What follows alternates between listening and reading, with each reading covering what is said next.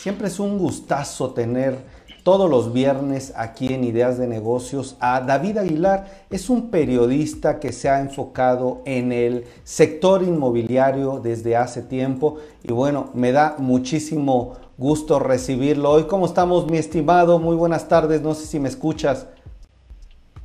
Hola, ¿qué tal, Miguel? Claro que sí, te escucho fuerte y claro, espero que tú también a mí.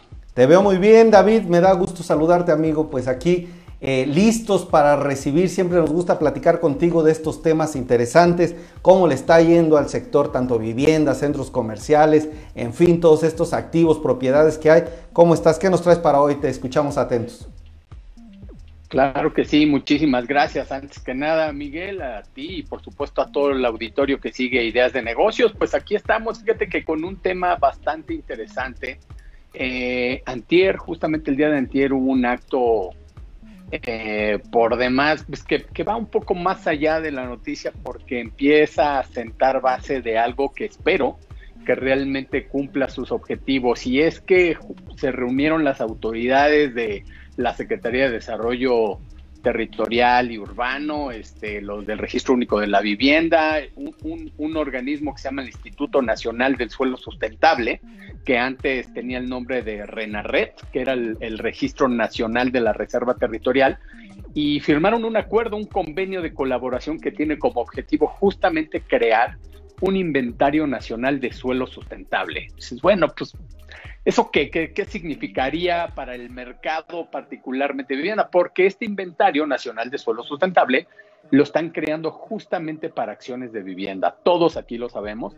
El principal elemento en la industria de, desarrollo de vivienda, eh, el más caro al menos, pues es, el, es justamente el suelo.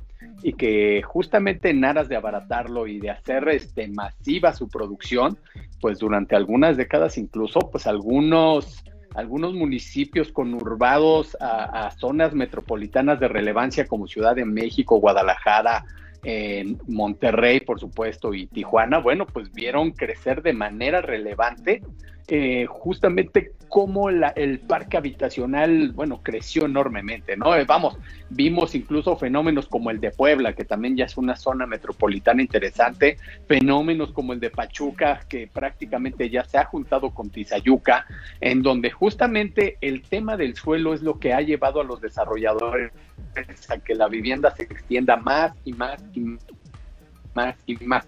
Es que tiene inventario nacional. Es justamente local, terrenos aptos para acciones de vivienda, pero lo más cercano a las ciudades, si no es que dentro de las mismas ciudades. Eh, me parece un desafío interesante. No, México no es el único que hace acciones en ese sentido. Recientemente estuve leyendo del caso particular alemán, que acaban de hacer una reforma formidable, por ejemplo, para hacer una reorganización de la ciudad de Berlín, incluso acaban de reorganizar sus distritos y demás, y justamente ellos también tienen un organismo que se dedica justamente a identificar el suelo e incluso hasta comprarlo para justamente que tenga un valor de cero en los proyectos de desarrollo de vivienda social. En este caso particular solamente se trata de hacer un inventario. Lo interesante sería que se conformara realmente un banco de tierra, sobre todo en ciudades como la de México, que es escasa justamente en ese tema del suelo. Y bueno, eh, yo siempre lo he dicho con esta ironía, este, te encuentras vivienda de interés social de un millón y medio de pesos, ¿no? O sea, eso ya no es vivienda de interés social, por supuesto, no, no a ese precio al menos. Lo que sí la hace vivienda de interés social es el tamaño, que tienen de 36, 43 metros cuadrados, ¿no? Que difícilmente una familia humilde o de clase alta del, del nivel socioeconómico que tú me digas podría vivir ahí. Si acaso podría ser una muy buena vivienda de soltero, pero bueno, en realidad ese es otro tema. Lo interesante aquí es que esto se hace con el objetivo de identificar e, estas propiedades y, tienen un reto mayúsculo por delante, Miguel, eh, te voy a poner un ejemplo muy a la mano, Ciudad de México, que déjame aquí revisar una estadística para no decírtelo mal, al menos el último registro que hubo del propio eh, registro único de vivienda, el RUP, de la mano ya con el Instituto Nacional de Suelo Sustentable, por ejemplo, Ciudad de México tienen identificados disponibles 15.2 hectáreas, o sea, es prácticamente nada, ¿no? Hay entidades como Nuevo León que en un perímetro urbano donde está toda la infraestructura, muy cerca de los centros de trabajo, incluso de los centros históricos de las ciudades, pues tienen cerca de 1.100 hectáreas identificadas con posibilidades de desarrollo de vivienda y que justamente necesitarían los incentivos pertinentes, entre ellos algunos fiscales, para que el desarrollo de la vivienda no se encarezca que da a conocer cada trimestre la, la, Sociedad Hipotecaria Federal, el índice de precio de la vivienda, cómo eh, los márgenes de crecimiento, los precios no bajan del 5% de manera particular en las metrópolis. Esto significa no solamente que quien invierte en una vivienda está teniendo esa plusvalía, sino que pues para quienes somos compradores o potenciales compradores, pues más bien significa que se encarece más y más y realmente para muchos se vuelve en una tarea imposible el acceder a una vivienda. Y también porque es mayúsculo el reto, y te ponía el ejemplo de la Ciudad de México, Miguel. Eh, por ejemplo, estas 15 hectáreas no se dicen dónde están y que son muy pocas. Yo recuerdo un estudio que hizo la arquitecta Sara Toppelson a través de un documento que se llama El estado actual de la vivienda y que año con año lo actualizan. Un estudio de 2009-2010 daba cuenta que en la Ciudad de México al menos habían identificado solamente en lotes abandonados aparentemente sin dueño o que sí tenían dueño pero no estaban localizables, cuando menos el potencial de, de construir 50 mil viviendas de interés social en un modelo, por supuesto, de vivienda vertical. Para más o menos dimensionar qué tanto serían 50 mil viviendas. Bueno, suena mucho, pero la realidad es que en una ciudad como la de México, la demanda anual de una vivienda asciende a poco más de 70 mil mil personas o 70 mil familias, como lo queramos ver, año con año, tan solo en la Ciudad de México, estarían buscando una vivienda y pues muchas veces o solo la rentan o encuentran esa posibilidad en la periferia que es mucho más barato, ¿no? Te pongo un ejemplo a la mano, eh, el propio Tecama, que está aquí a una hora y media del centro de la Ciudad de México, ahí te puedes encontrar propiedades de 200 metros cuadrados que valen un millón setecientos mil pesos una propiedad de este tamaño aquí en la Ciudad de México no baja de 6 millones. Entonces esas cosas también propician mucha migración. El objetivo de este Instituto Nacional es justamente identificar y poder consolidar este banco de tierra, pues para hacer asequible la vivienda, sobre todo en ciudades tan consolidadas como estas metrópolis que siempre referimos día a día. Pero también hay un objetivo muy importante, el buscar el ordenamiento de ciudades que duplicarán su tamaño de aquí al 2030, cuando menos. ¿Cuáles son esas ciudades? Por ejemplo, Cancún.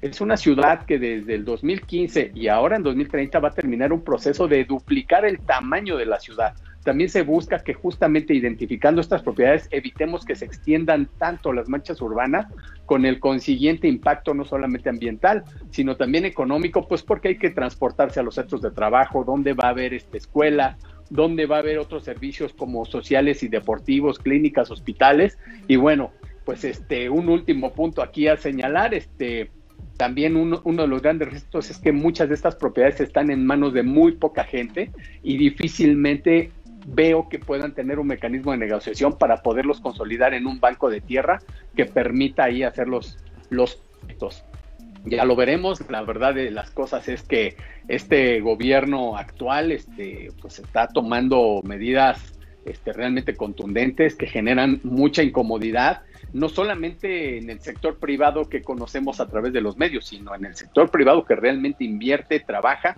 que no es de alto perfil mediático, pero que justamente hace sus apuestas de inversión al, adquirir propiedades, tierras o casas abandonadas. Eh, eh, es todo un tema, ya lo veremos daremos cuenta de ello. Está prometido que para diciembre van a presentar una primera versión de este inventario nacional de vivienda. Vamos a ver cuáles son los hallazgos ahí y sobre todo pues entender un poco mejor cuál sería el funcionamiento de este banco de tierra, Miguel. David Aguilar, permite, ah, sí traigo el mute quitado porque en esta época de streamings y live siempre nos pasa. Oye, me parece muy interesante este inventario nacional del suelo sustentable. Fíjense, la audiencia, lo que nos está diciendo David, y corrígeme por favor amigo si yo me equivoco. Bueno, es una plataforma digital, lo está proponiendo el gobierno, para ubicar estas áreas, estos terrenos para construir vivienda. ¿Es correcto David? Así es, justamente, y, el enfoque justamente es para la vivienda, eh, ya no lo están llamando vivienda social, están llamando vivienda adecuada, alineándose a una terminología que está utilizando la ONU Habitat. Es decir, que ya no queden hasta eh, lejísimos, sino que queden cerca de los lugares de trabajo, cerca de zonas céntricas, donde haya conexiones, transportes. Por eso le llaman eh, este tema de sustentabilidad, o sea, que estén cercanos, que, que no les representen tanto gasto a las personas. ¿Es así, mi estimado? Así es, y que tampoco representen tanto gasto en llevar esa infraestructura, ¿no? Sí, eh, la luz, teléfono, todo a zonas más alejadas. Ahora, lo que yo te quisiera preguntar, tal vez la información ahorita no está disponible, pues nos acabas de dar esta noticia que acaba de salir, salir esta semana. Creo que como periodista te entiendo mucho que a veces hay más dudas que, información, pero permíteme, tú que, que sabes mucho más de este tema, que te has especializado, ¿cómo se logrará esto? O sea, ¿investigarán terrenos? Buscarán lotes vacíos, eh, quién se encargará de esto, la SEDATU, em, a partir de que se encuentre uno, pues ellos invertirán, buscarán un desarrollador, eh, cómo se hará, se ofrecerán al Infonavit o a otros organismos para, para que lo haga, ¿Cómo, cómo sería este proceso. Fíjate que todo eso que estás preguntando son extraordinarias preguntas, es justamente algunas de las inquietudes que incluso ya hemos llegado, hemos hecho llegar a la gente de comunicación en la SEDATU para ver quién nos podría explicar un poco más. ¿Quiénes van a ejecutar la creación de este inventario nacional? Pues es propiamente el Registro Único de Vivienda y el Instituto Nacional de Suelo Sustentable. Sobre todo este último es el que lo va a administrar. Fíjate que una de las dudas que queda es si realmente van a consolidar este banco de tierra y justamente con este ejemplo que les ponía del caso del gobierno alemán, que justamente ellos atraen, generan este banco de tierra, incluso lo y prácticamente se dona los proyectos, siempre y cuando sea para vivienda vertical y justamente para la clase. El modelo va a funcionar de manera similar al, al modelo alemán y lo pongo y de verdad lo recalco porque muchas veces tenemos como el ejemplo más a la mano lo que sucede en Estados Unidos, pero realmente en Estados Unidos sí es un capitalismo salvaje, ¿no? Y es más, es extensísimo. O sea, Estados Unidos es tan grande que no tienen un problema de reservas territoriales como sí tenemos aquí y que evidentemente en Alemania, pese a que es una nación de solo 80 millones de personas, tienen un problema de, de suelo importante. Entonces las políticas de ellos eh, está muy interesante porque estamos acostumbrados a pensar en los alemanes pues en una abundancia, en una riqueza, con un ingreso per cápita de los más altos del mundo y sin embargo tienen un fenómeno bien parecido al de México. Vivienda muy cara, sobre todo la de las grandes urbes, e incluso el gobierno interviene a través de estas políticas creando bancos de tierra que tengan costo cero en proyectos de vivienda social.